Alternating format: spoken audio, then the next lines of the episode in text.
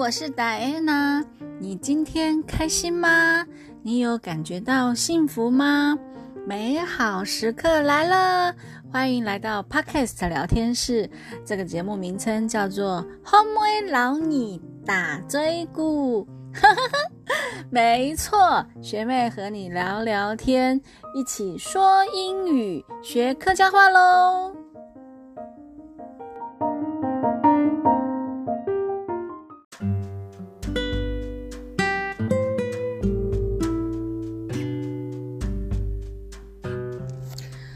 Hello，我是 Diana。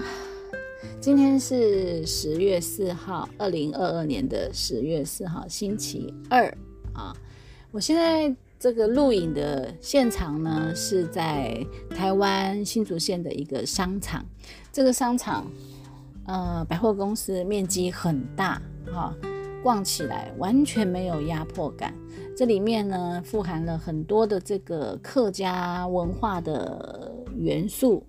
啊，非常有客家文化的特色，而且这个整个商场的建筑外观呢，形塑成这个客家圆楼的一个意象，啊，很有文化特色的一个地方。而且呢，呃，无论你从国外过来啊，这个它的交通接驳都非常的方便，高铁、台铁都有接驳车啊。有空的话，听众朋友可以来逛逛、走走。那我最近呢，呃，我不知道大家生活的怎么样啊？想要跟大家分享我的生活的点滴。最近呢，我呃去了台中看了两场直棒比赛，为我心目中的球队加油。嗯，一整个晚上都玩得很嗨呀。但人生就是这样，有时候就像爬山一样，有高山有低谷嘛，啊，总是有满意跟不满意的地方。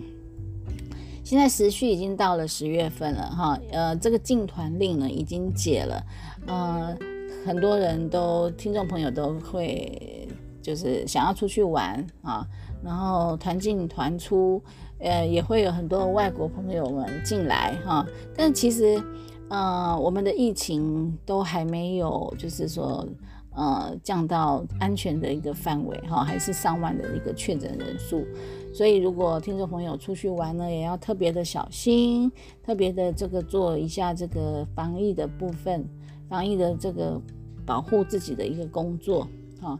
那上周末，呃，迎来了我们家这个这两三年来疫情的第一次全员到齐的聚餐。在聊天当中呢，嗯，我们就有聊到，就是说家里面有一些小孩，有有一个小孩子，他是就是说正在叛逆期的这个呃青春期年纪，所以呢会有一些有一些动作是属于游走在法律犯罪边缘的啊，所以我们也是非十分的担心。这个就让我想到，就说我自己带孩子、教养孩子的一个过程当中发生的一些事情，我我待会再跟大家分享哈。总之，我就觉得说，我们做父母的有责任哈，把保护好自己的孩子，让他好好的活在这个世界上，好好的活着，就是。当当时我是不求分数，不求不求你的这个学历，我是需要你能够，就是说，嗯，健康快乐的生活，好，我的我的一个基本的一个原则就是这样子。那我自己的孩子当时在国中的时候，呃，因为就是说接触了，嗯，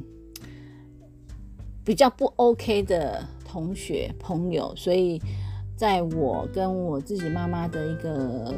讨论下，就决定仿效孟母三迁的精神，哈，立马换环境。嗯，当然我们的那个经济条件没有到宽裕到说可以移民到欧美国家啊，或者是澳洲，哈，因为我们在大陆那边有亲戚，所以呢，我就决定，嗯。把家里面的家具家电都能送的送，能卖的卖，啊，然后毅然决然就是去大陆那边居。住。呃，那因为小女儿那当时才要小五升小六，啊，所以她的部分是等于是被迫，好像陪绑陪绑一样，啊，跟我们一起过去，所以她的部分是做 转学的动作。那当时呢，嗯，二零二二零一零年的时候，那时候就是青黄不接，就是手机是智慧型手机开发出来的时候，啊，但是。我们当时要过去的时候没有智慧型手机，所以过去那边等于是断了这边的网络。好，那当时也还没有赖嘛，呃，但是就是说，呃，除非你有就是租宽带，嗯，然后使用那边的那个呃 WiFi，要不然的话，你要手机联络这边的亲人的话，是等于是打国际电话的一个费率非常的高，所以。嗯，就可以把这边的朋友整个都断掉哈。我大概会用呃，食衣住行娱乐这个这些部分来分享当时我们的生活哈。因为我我记得过去的时候是暑假，所以我跟孩子说是要去探亲，所以在打包行李的时候，我们都只有就是那时候用购物台买一次，一个价钱就买了呃二十八寸、二十寸跟二十四寸的行李，三个行李箱。把一个星期的东西三个人的放进去，差不多就这样子，差不多就是五六套衣服，夏天的衣服。哈，那到那边了以后呢，嗯，就睡在我记得，呃，我哥家里面呢，其实没有什么像样的房间，所以我们几乎都打地铺，一个暑假都在打地铺，睡在家里。夏天很热。嗯，后来一个星期过了以后，我我当然是没有要回台湾的意思。那时候小孩子知道这件事情都哭了，心情情绪不好了好一阵子，情绪就是一直很高涨。但是因为我自己是非常的坚定这个部分，哈，接那接下来就是要就是解决他们开学后的一个就学的问题，哈。那因为我们是一般生。呃，没有户口落地，那也没有办法去那个当地的学校就读，好，所以只只能就是，嗯，千里迢迢的，千里迢迢的去那个漳州去找找一些私立的学校，能够收我们台湾的学生，但是因为。嗯，那个时候我记得帮老大找学校的时候，那一天那一整天都在下暴雨，整个衣服鞋子都湿了。但是我们不认识任何一个人，你知道那种场景非常的凄凉。然后就呃辗转的回到嗯张夏附近的一个学校，哈，叫做嗯是一个台商。办的学校，他那个学校是属于类似职业学校，必可以就是说三个月学习，三个月实习。那实习的部分就是在他们的厂里面，嗯，就是一个钟头八块钱的一八块钱人民币的一个费用。那小学也是一样，小学好像要有户口才能够念当地的公立学校。那我我们没有办法供他念私人的学校，私立学校。就一样找了一间民办的小学，好，那民办的小学它的一个方向就是他把港澳台学生视作大陆生，所以一样的收费，一样的学习，然后他们我们家小朋友就一样的打红领巾跟他们一起上课。民办学校，嗯，是一个迷你小学，大概一年级就是一个班级，嗯，然后操场家就是水泥打成的一个空水泥建造的一个空地。呃，大概就是这样的一个学习环境。那其实小孩子在那边待了一个暑假以后，看了电视哈，他们很容易就可以把简体字跟繁体字的部分自动转换啊。虽然偶尔在学校老师还是是会纠正他把文那个中中文字写成繁体字，但是适应很快就适应，他也可以很快跟各省各县市的小朋友们呢。就是打成一片。好，那在在在这个是就学的部分。那我们讲一下，就是收入从哪里来？那当时因为我有观察到这个厦门跟漳州的一个呃，就是交通的部分，呃，有公车哦，就是公交车，但是班次很少哈。我记得好像有个班车号码是八五三，但是很少，要等很久。所以人们都会利用通勤的人们都会利用那个台湾叫做白车，大陆叫黑车，啊，就是就是好像多多多两块钱吧，就三块钱就可以往返他想要去的点，就是按照公车的路线走。然后那个时候我就跟我妈说有这样的一个赚钱的机会，所以呃我们就买了一台，选了一台二手的车子。那那在台湾叫面包车，在那边叫面的，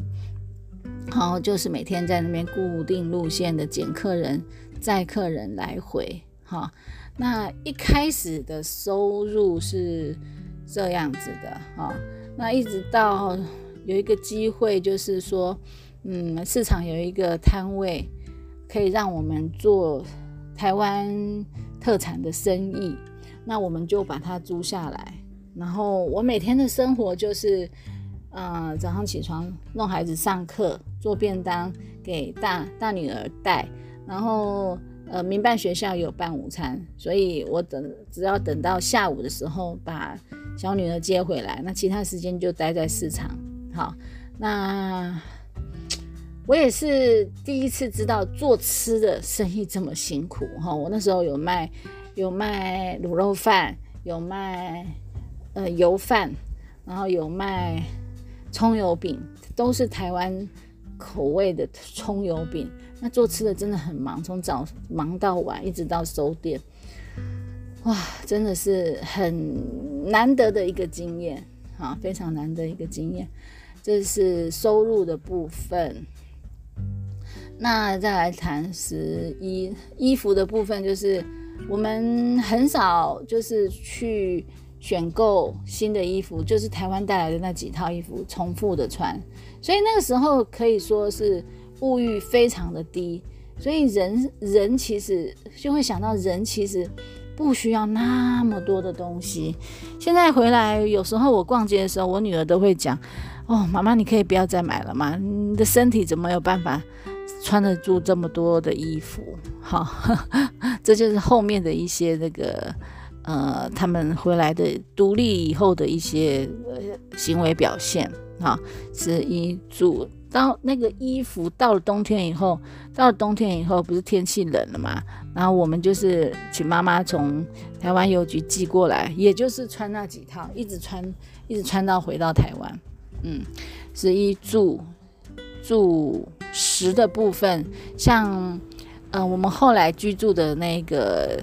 呃，社区是一个万人大社区，一万多户的社区，社区很大，但是它所提供的那个农贸市场很小，就几个摊位，简单的早餐一个摊位，卖鱼的一个摊位，卖猪肉的可能一两个摊位，然后卖青菜的，卖一些饮料食品的、零食的一个摊位。好，那时候我觉得最幸福的一件事情就是接孩子下课。然后经过那个卖卖呃饮料食品的店、零食的店，然后打开冰柜，那个冰柜里面的冰棒一颗一只只要一块钱，然后就可以这样子藏着冰棒走到家里，那这就是最幸福的事情，简单的幸福啦，嗯，然后食衣住行，好像食的部分就是说，嗯。那边几乎都没有什么店家，也没有像我们台湾有这么多的早餐店，美而美啊这些，呃，早餐店没有，呃，它就是很少看到人在卖吐司，所以我们的早餐的重点大概就是，呃，像面包也是要到很远的地方才会有面包店，而且不一定它的面包店卖的面包和我们台湾人的口味。它的它的面粉都跟我们的不太一样，所以我们每天吃的就几乎都是圆形食物。早上就是水煮蛋、馒头、豆浆啊，牛奶很少吃得到，他们好像没有牛奶，有的就是一般的保酒乳那一种的。所以在那边吃牛奶好像就是就是会想念台湾啊，在那边喝牛奶就是好像是一种奢侈品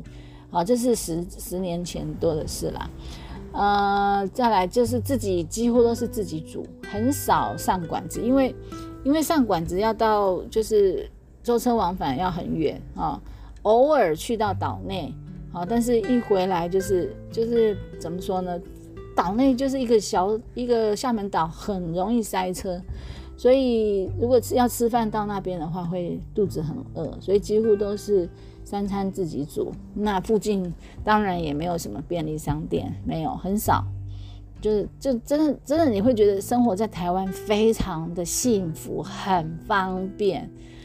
真的啊！我那边我在那边最想吃的东西就是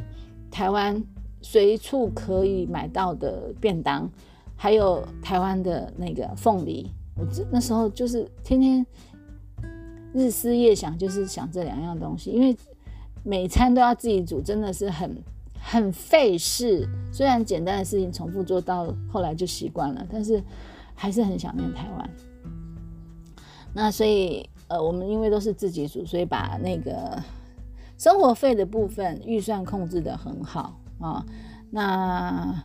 后来呢，嗯，妈妈过来的时候有帮我们买，有签一台那个电动摩托车，好，所以我买菜往返市场。或是到哪里就不用那么辛苦，啊，就是就不用那么辛苦，一直靠两只脚走路啊，所以也非常感谢自己的妈妈在那边做，就是当时我们到大陆住的时候做了一个很好的后援的一个这个部分，嗯，再来食衣住行行的部分，刚才说了就是电动车面的这样子，有时候行就是。假日的时候，可能一个月、一个月或者两个月就就会开着面的车到这个漳州附近的一些呃旅游景点去走一走哈，但是也就只有走马看花，也没有说深度的，就是说了解里面的一些呃，就是说知性之旅那样，没有没办法哈，因为去大只要在大陆，你只要移动都是一个很远的距离，非常远的距离。嗯，我记得我那个时候有一次就是探险到了一个叫长泰县的地方。那时候，呃，我记得我自己的爷爷，爷爷就是长泰县以前的县令，所以我们有去那边探访。那时候那个地方真的是非常的，嗯，很原始的地方哦。那想以前古时候一定更更荒凉，那来回的距离都非常的远。哈，都非常的远，所以，所以我这我想再讲一次，就是台湾人真的很幸福，住在这么密集、这个商店、商圈这么多的一个地方。我那个时候连那个，嗯，买衣服都很少，冬天寄来的衣服就是那几套，就一直轮流的穿，很少在那个买衣服啊。后来。有了有了宽带，接了宽带以后，有就是上网购一些衣服，但是那些衣服也是 不怎么实穿，就觉得，呃，应该是说穿起来不怎么觉得时尚，所以就后来就没有再网购了。就这个网购这个动作呢，会上瘾的。后来自己把自己的这个上瘾的这个瘾给切掉，就没有再网购了。因为因为那时候知足就是。还蛮满足的，蛮快乐的。家里面的家具家电，哈，家具家电都是房东的，我们也不需要。因为你就会想说，你买的东西到时候你要再搬回台湾的时候，你得你得再丢掉多少东西？哈，当然本来是打算长居在那边的，后来一年后，孩子呢，经过他的一个就是说恳切的一个。呃，跟我沟通，他希望好好的完成篮球梦，所以他就就让他跟我们一起再回回到台湾来就学生活这样子。当然，我刚才说了，就是说回到台湾以后，他们在物欲的部分比较没有那么的，呃，像一般孩子会攀比呀什么的。比较不会，如果他有想需要的东西，他会透过自己打工赚钱，他会自己获得。他们很少会跟我提出来想要买什么，反而是我都想要跟跟他们买衣服，但是他们就是说，现在的孩子也不一定你买的衣服他想要穿，如果你没跟他一块逛街，他也都不要，都不会想要买，好，他们都自己买，所以，嗯，应该是说他们有学到天下没有不劳而获这件事情。我想要说的就是这个件事情，啊，就是他们的第一个物欲没那么高，第二个有什么？有想要什么东西是自己去获得的，哈，不是伸手来而来的。那我想这个部分是我觉得，嗯，我孩子在成长过程最大的一个最大的一个收获，嗯，啊，食衣住行娱乐娱乐好像都讲完了，哈，大概就是跟大家分享这样。那我在想，其实我我不是说。我有多成功的把孩子带到，其实，在后来他们的生活上还是有发生一些问题，但是我我是提供这样的经验，就是我觉得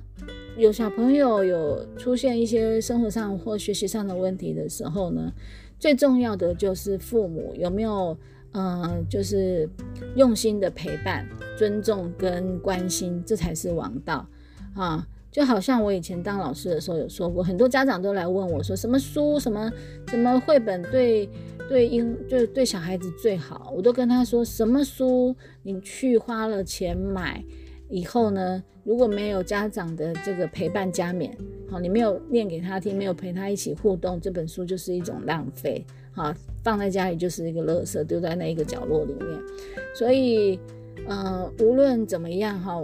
不要说成年、未成年的部分，就算成年以后，他还是会发现，就是他还是会发生一些职场上的一些问题、交友的状况。那我们最重要的就是陪伴。好，那像我刚刚讲到的，就是小孩子对于小孩子的叛逆的部分，呃，你所担心的，嗯，可以分成两个部分。哈，第一个就是说，我们尽量去减少危险因子。第二个部分就是呢，嗯，增加保护的因子，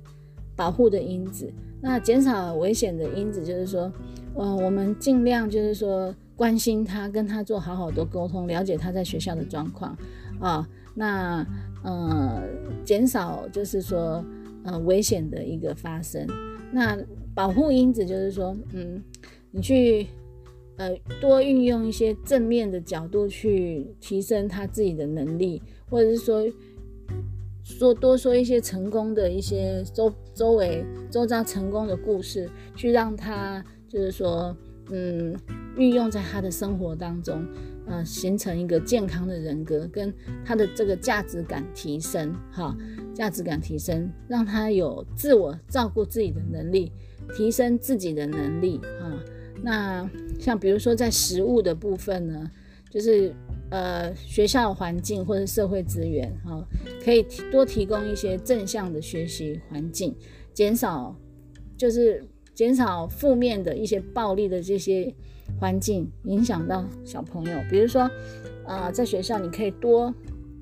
在学校的部分你可以多鼓励孩子去参加呃各式各样的社团哈。那我我我就知道说。嗯，他就会把时间，如果他感到兴趣，发觉到他自己对这个有兴趣，他就会把时间埋在那个里面，然后就会搞不好就会产生了非常多的一些波浪、浪花，或者是说，甚至以后他的职业，或者是说参加比赛活动，都可以得到很好的成绩哈。那这个部分是呃社会资源的部分，学校资源的部分。那再来谈的是呢，就是说，我们成年人哈自己呃生活中的情绪，好，就是说要自自我掌控好好。我们自己，我们对孩子的管教方式，要以劝导、鼓励、尊重的方式，慢慢去引导他的思考方式，然后呢，嗯，建立正向的关系。建立正向的关系，然后就是说，在跟小朋友坐在一块一起看电视的时候，可以就是说，借由媒体的一些宣导，让他多一点点法律上面的知识，不要不要说不知道，说不知不觉就游走在游走到了这个 犯罪的边缘啊。那透过这些媒体的话呢，就是跟孩子取得同样的共识哈，或是教导他，像比如说现在的毒品都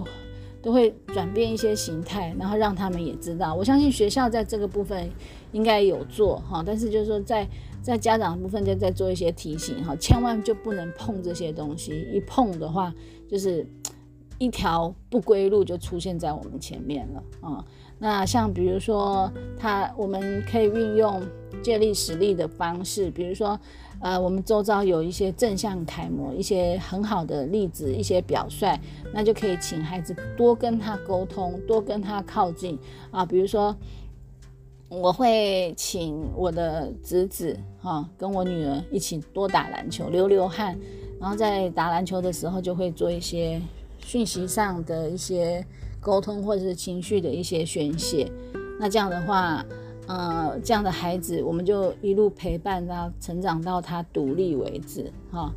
呃，这是我以上就是我想要跟这个听众朋友分享的最近的一些状态。那，嗯，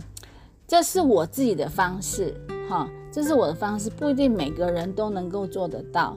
都是要看，嗯。大人的一个决心，要看大人的决心。像如果说面对叛逆的小孩子，我会我会比较，就是说不要去重视他目前